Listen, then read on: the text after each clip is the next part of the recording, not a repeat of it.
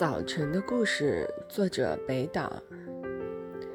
一个词消灭了另一个词，一本书下令烧掉了另一本书。语言的暴力建立的早晨，改变了早晨。人们的咳嗽声，蛆虫向果核进攻。果核来自迟钝的山谷。从迟钝的人群中，政府找到了他的发言人。猫与鼠有相似的表情。